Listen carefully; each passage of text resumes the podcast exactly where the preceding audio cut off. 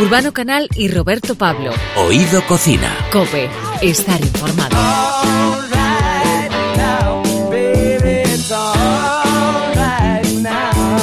En los últimos tiempos hemos oído muchas noticias referidas a alimentos que producen cáncer. Vivimos en un mundo de sobreinformación y es muy importante formar nuestro propio criterio, sobre todo para huir de los mensajes engañosos. Lo que sí es cierto es que no podemos vivir para siempre, pero podemos reducir el riesgo de contraer enfermedades y entre ellas, efectivamente, está el cáncer. ¿Qué importancia tiene nuestra dieta a la hora de evitar enfermedades como el cáncer? ¿Qué puede y qué no puede hacer tu alimentación en este sentido? Juanjo Cáceres es doctor en historia y ha publicado decenas de obras sobre alimentación humana. Entre ellas este libro que tenemos aquí que se llama precisamente así, Dieta y Cáncer. Juanjo, bienvenido. Hola, gracias. Desmontemos para empezar algunos mitos. ¿Hay alimentos que se puede decir que producen cáncer? Bueno, hay sustancias alimentarias, digamos, que sí que están asociadas a un mayor riesgo de sufrir un cáncer. Por ejemplo, claramente el consumo de alcohol, ¿no? Sí. Que es conocido, pues, que tiene es un factor de riesgo en este sentido. También es conocido que el consumo de carnes procesadas o el de carnes rojas incrementa el, el riesgo de sufrir algunos tipos de cáncer, por ejemplo.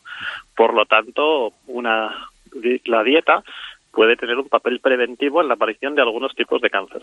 Claro, eso es lo que decíamos, que la, la dieta puede prevenir, o sea, lo Sí. que realmente, eso es lo que vamos a tratar de descubrir contigo. ¿Qué debemos pensar eh, cuando alguien nos dice que ciertos alimentos pueden curar enfermedades como el cáncer? Pues debemos pensar que no está diciendo la verdad, porque los alimentos no curan enfermedades. Mm, Los alimentos eh, tienen un efecto mm, beneficioso sobre nuestro estado de salud desde el punto de vista de la prevención, pero no son medicinas. Aquello que puede curar un cáncer es el tratamiento que nos ofrecen en nuestros hospitales los oncólogos, no los alimentos.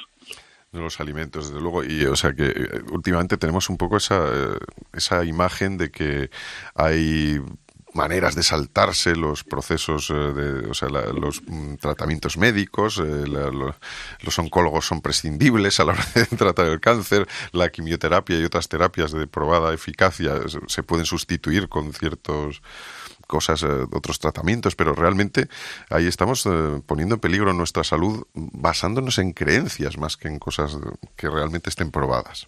Sí, en efecto, tanto Julio Basulto, que es la persona con la que he escrito este libro, Dieta y Cáncer, como yo, pensamos que esta es una situación absolutamente terrible.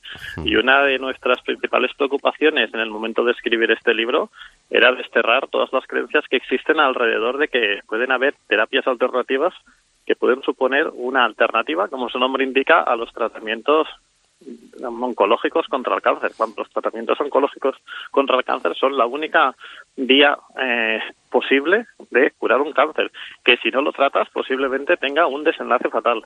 Em, desde este punto de vista, pues hay que hacer un esfuerzo para volver a para hablar y poner en valor todos los avances médicos que se han hecho en los últimos años. A modo de ejemplo, hace pocas décadas la mortalidad por diferentes tipos de cánceres alcanzaba casi el 90% y ahora mismo casi dos terceras partes de las personas que han sido diagnosticadas sobreviven a un cáncer.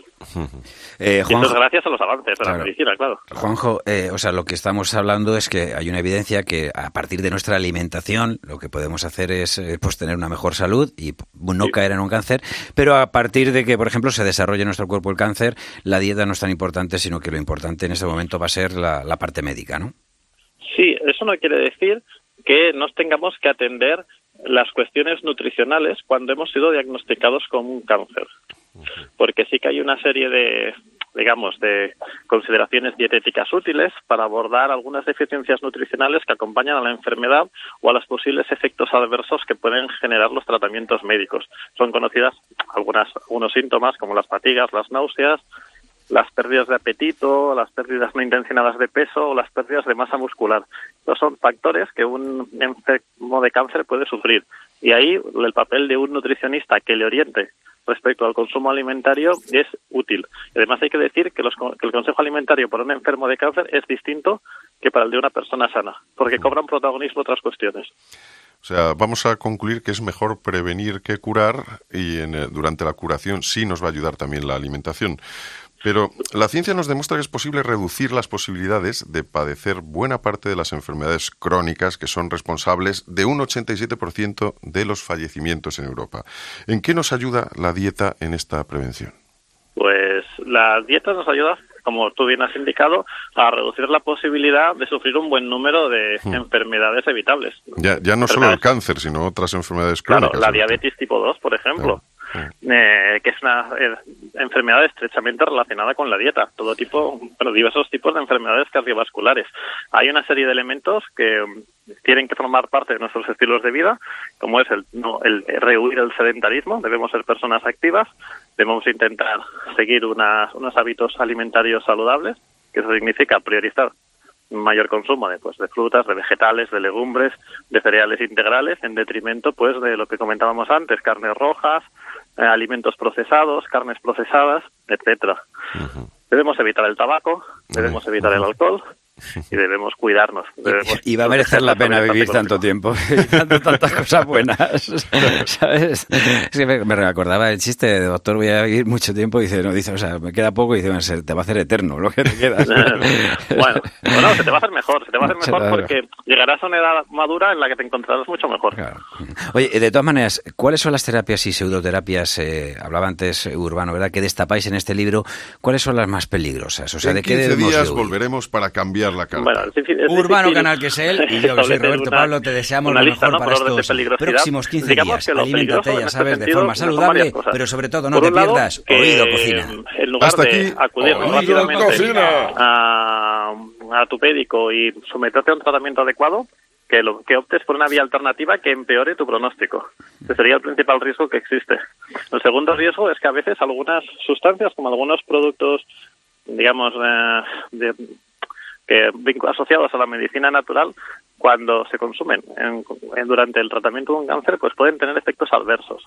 Por lo tanto, por eso siempre es muy importante que, y los médicos insisten mucho en ello, que si alguien acude a algún tipo de terapias complementarias, que son lo que llaman, se llaman también las terapias alternativas, que lo comuniquen a los médicos, porque pueden haber interferencias negativas en el tratamiento que están recibiendo.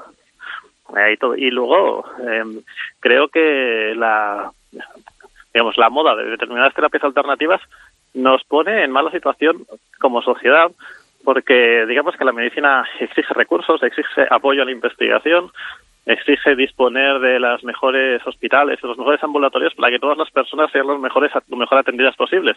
Y cuando damos pábulos a creencias de que, bueno, a lo mejor podemos encontrar alternativas que no pasan ah, por la medicina, pues digamos que estamos quitando importancia algo que es muy importante y fundamental para nosotros como es la medicina basada en la evidencia. Hombre, esto sobre todo Juan José está viendo con lo de las antivacunas, que fíjate, hace poco además una presentadora de televisión fallecía muy bien jovencita porque era de las que estaba en contra de, eso, que cogió una infección y al final pues eh, pagó con su vida. O sea que cuidadito que hay alarmas, o sea, y esto ya lo han dejado también muy claro desde la Organización Mundial de la Salud. Sí, conozco, conozco el caso de esa presentadora porque ha sido muy famoso y se ha comentado mucho en redes y es verdad que en los movimientos antivacunas pues están aumentando los riesgos de que se incremente la incidencia de enfermedades evitables. Estamos hablando de enfermedades que son perfectamente evitables, en los que se está poniendo en cuestión una, un método que es absolutamente infalible y necesario para prevenirlas. Con lo cual, pues no sé, eh, debemos preocuparnos y debemos rechazar este tipo de mensajes y de este tipo de actitudes. Quizá la conclusión más importante que habéis sacado en el libro sea esto, que confiemos en la ciencia en lo que, y en la medicina y dejemos las creencias de cada uno pues en un muy segundo plano o tercero, ¿no? porque realmente está en juego nuestra salud y nuestra vida. Bueno, pues se lo podríamos resumir de esta manera. Ha hecho un prólogo, oye, ha hecho un prólogo, lo tenía ya escrito, pero si no, y encima gratis.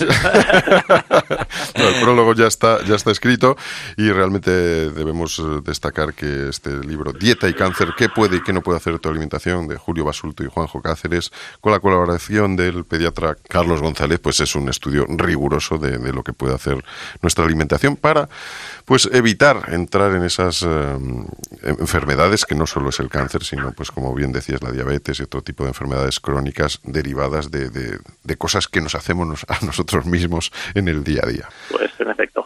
Muchas gracias, Un abrazo, Juanjo. Gracias a vosotros por este tiempo. Urbano Canal y Roberto Pablo. Oído Cocina. Cope. Estar informado.